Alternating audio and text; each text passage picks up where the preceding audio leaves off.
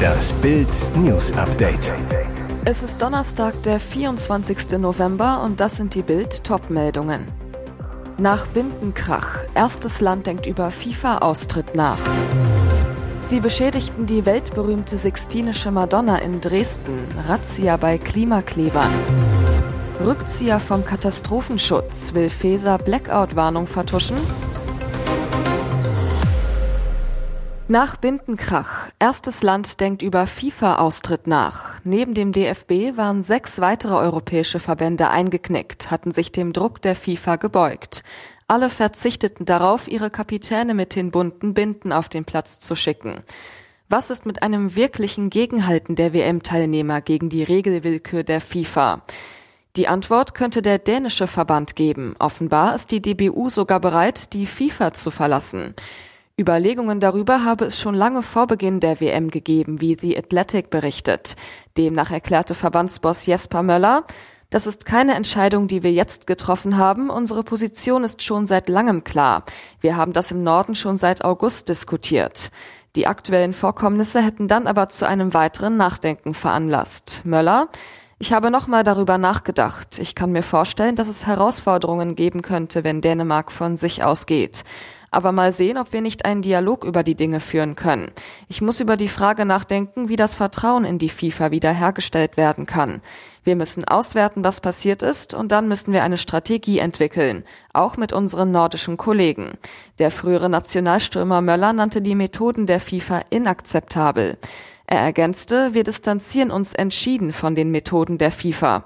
Allein die Tatsache, dass wir keine klare Antwort zu den möglichen Strafen bekommen haben, sagt doch alles. Jetzt klebt ihnen die Polizei an den Fersen. Polizisten durchsuchen seit den frühen Morgenstunden zwei Wohnungen in Leipzig. Im Visier der Fahnder Jakob B. und Maike G. Die beiden Mitglieder der Gruppierung Letzte Generation hatten sich am 23. August mit Sekundenkleber an den vergoldeten Raben von Raffaels weltberühmter Sixtinischer Madonna im Dresdner Zwinger geklebt. Die Aktion verursachte nach Angaben der staatlichen Kunstsammlung in Dresden am vergoldeten Rahmen des über 500 Jahre alten Meisterwerks 5000 Euro Schaden. Zudem sei durch die Schließung der Gemäldegalerie ein Einnahmeverlust von 7000 Euro entstanden. Sachsens Kunstministerin Barbara Klepsch damals zu Bild. Die Attacke auf die Sixtinische Madonna ist kein Kavaliersdelikt, sondern eine Straftat. Donnerstag pünktlich 6 Uhr rückte das LKA Sachsen an. Das polizeiliche Terror- und Extremismusabwehrzentrum hat die Wohnungen der beiden Klimakleber durchsucht. Der Einsatz läuft derzeit noch.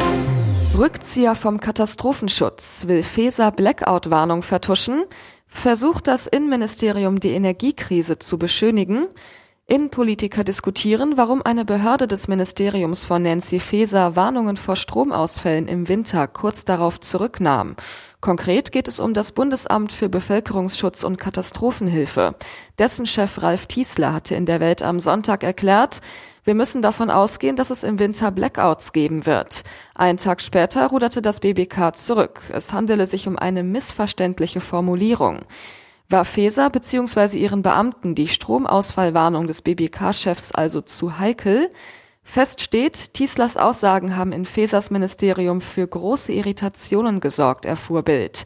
Es habe dazu am Wochenende einen regen internen Austausch gegeben, hieß es.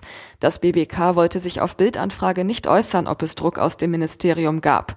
Stattdessen teilte ein Sprecher mit, ein großflächiger Stromausfall ist in Deutschland äußerst unwahrscheinlich und zu internen Abstimmungsprozessen keine Auskünfte.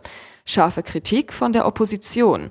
CDU-Innenpolitiker Alexander Trom sagte zu Bild, es sei nicht zu glauben, dass Tiesler fahrlässig falsche Warnungen vor Blackouts verbreite. Offensichtlich musste er bei seinen Aussagen zurückrudern. Niemand weiß, welche der Aussagen nun stimmt. Laut EU-Umweltagentur 240.000 Todesfälle durch schlechte Luft. Schadstoffe in der Luft sind nach wie vor die größte von der Umwelt ausgehende Gesundheitsgefahr.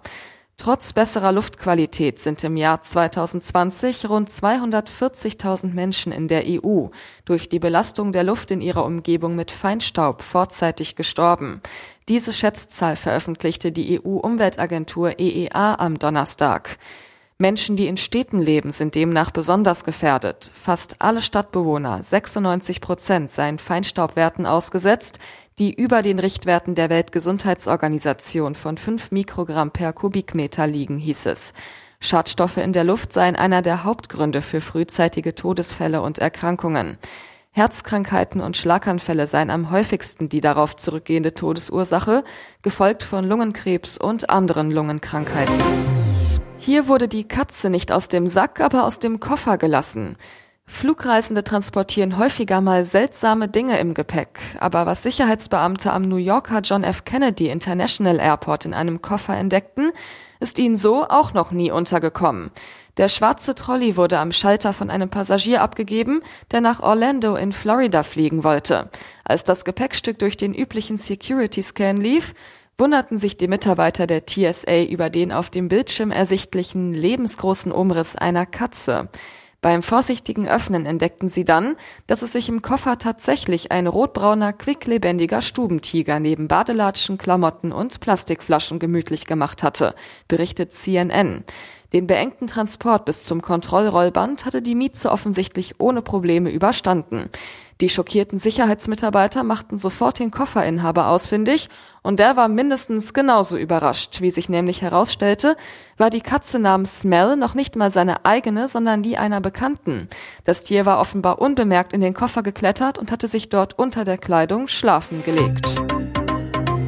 Und jetzt weitere wichtige Meldungen des Tages vom Bild Newsdesk. Auftaktdebakel und jetzt das. Hönes geht auf den DFB los. Der dritte WM-Tag, nicht nur wegen der deutschen Pleite ist die Stimmung im Keller.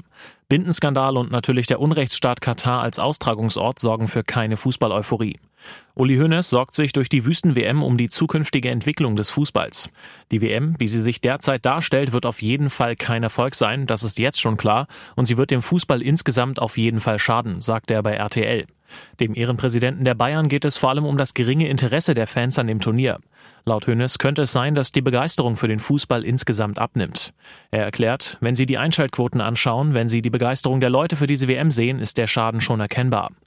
Auch zum Bindenskandal hat er eine Meinung. Dem DFB fehle es laut Hoeneß an der nötigen Courage. Der DFB hat sich zu weit aus dem Fenster gelehnt mit der Ankündigung, konsequent zu sein, das Thema konsequent durchzuziehen, und das haben sie am Ende nicht gemacht. Weiter sagt er, sie haben nicht den Mut gehabt, der FIFA die Stirn zu zeigen. Das wäre dringend notwendig gewesen, denn für mich ist Gianni Infantino eine große Katastrophe für den Weltfußball und da wäre es eine wunderbare Chance gewesen, ihm zu zeigen, bis hierher und nicht weiter. Er meldete sich selbst als Zeuge bei der Polizei. Ermittler sind sich sicher, dieser Jogger ist Hannas Mörder. Laufen ist seine große Leidenschaft, manchmal sogar nachts. In der Nacht zum 3. Oktober dieses Jahres, da ist sich die Polizei sicher, war Sebastian T. zwischen 2 und 3 Uhr in Aschau in Bayern unterwegs, joggte mit Stirnlampe durch den Ort. Jetzt sitzt Sebastian T. unter Mordverdacht in Untersuchungshaft. Er soll in jener Nacht die Medizinstudentin Hanna durch äußere Gewalteinwirkung getötet und ihre Leiche in den Fluss Prien geworfen haben. Sieben Wochen lang werteten 50 Ermittler rund 400 Hinweise aus, vernahmen mehr als 200 Zeugen, unter ihnen Sebastian T. Er hatte sich selbst bei der Polizei gemeldet. Grund, im Rahmen einer Pressemitteilung hatte die Kripo wenige Tage nach der Tat öffentlich nach einem Jogger gesucht. Sie bezeichnete ihn damals als wichtigen Zeugen. Ende vergangener Woche erhärtete sich der Tatverdacht gegen den 20-Jährigen. Ein weiterer Zeuge hatte sich bei der Polizei gemeldet. Haftbefehl. Unklar bleibt, kannte Hanna Sebastian T. Er ist fast genauso alt wie sie, ist wie Hanna in dem 6000 Einwohner Ort aufgewachsen. Er galt immer als Einzelgänger. T. habe Lernschwierigkeiten, besuchte eine Förderschule und macht eine Ausbildung. Die Soko Club hat die Arbeit auch mit der Festnahme eines Tatverdächtigen nicht eingestellt. Die Beamten werten nach wie vor Hinweise aus. Es stehen noch an die 400 Vernehmungen von Disco-Besuchern an, sagt Stefan Sonntag vom Polizeipräsidium Oberbayern Süd.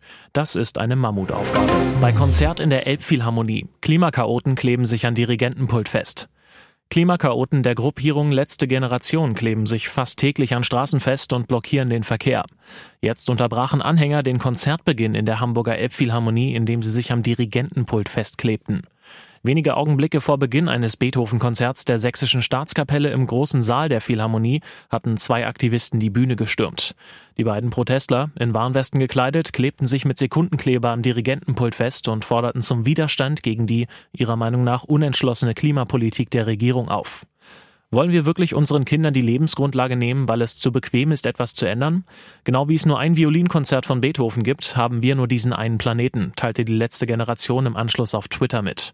Ein Sprecher der Hamburger Polizei bestätigte am Abend, dass sich zwei Menschen in dem Konzerthaus festgeklebt hätten. Die beiden seien nach kurzer Zeit von dem Pult gelöst und in Gewahrsam genommen worden.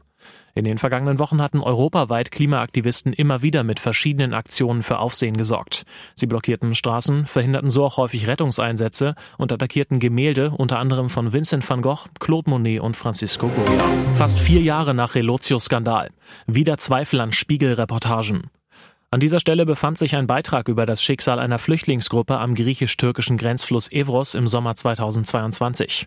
Mittlerweile gibt es Zweifel an der bisherigen Schilderung der damaligen Geschehnisse. Statt eines Artikels finden Leser aktuell diesen Hinweis, wenn sie die URL verschiedener Spiegelartikel zu der Todesfalle EU-Grenze eingeben. Fast vier Jahre nach dem Relotio-Skandal gibt es beim Spiegel wieder Zweifel an dem Wahrheitsgehalt von mehreren Reportagen. Konkret geht es um Reportagen aus dem vergangenen August zu dem fünfjährigen Flüchtlingsmädchen Maria, das auf einer Insel zwischen der Türkei und Griechenland gestorben sein soll. Nun ist Maria tot, schrieb der Spiegelreporter laut Medieninsider in einem der fraglichen Artikel. Sie ist Anfang August an Europas Außengrenze gestorben, weil ihr griechische Behörden jede Hilfe versagten. Aber wie Medieninsider berichtet, ist nicht nur fraglich, ob das Mädchen gestorben ist, sondern auch, ob es überhaupt existiert. Bereits im September habe der griechische Migrationsminister Spiegel-Chefredakteur Steffen Klusmann in einem Brief seine Zweifel an den Reportagen mitgeteilt und dem Magazin vorgeworfen, ungefiltert die Angaben von NGOs weitergegeben zu haben.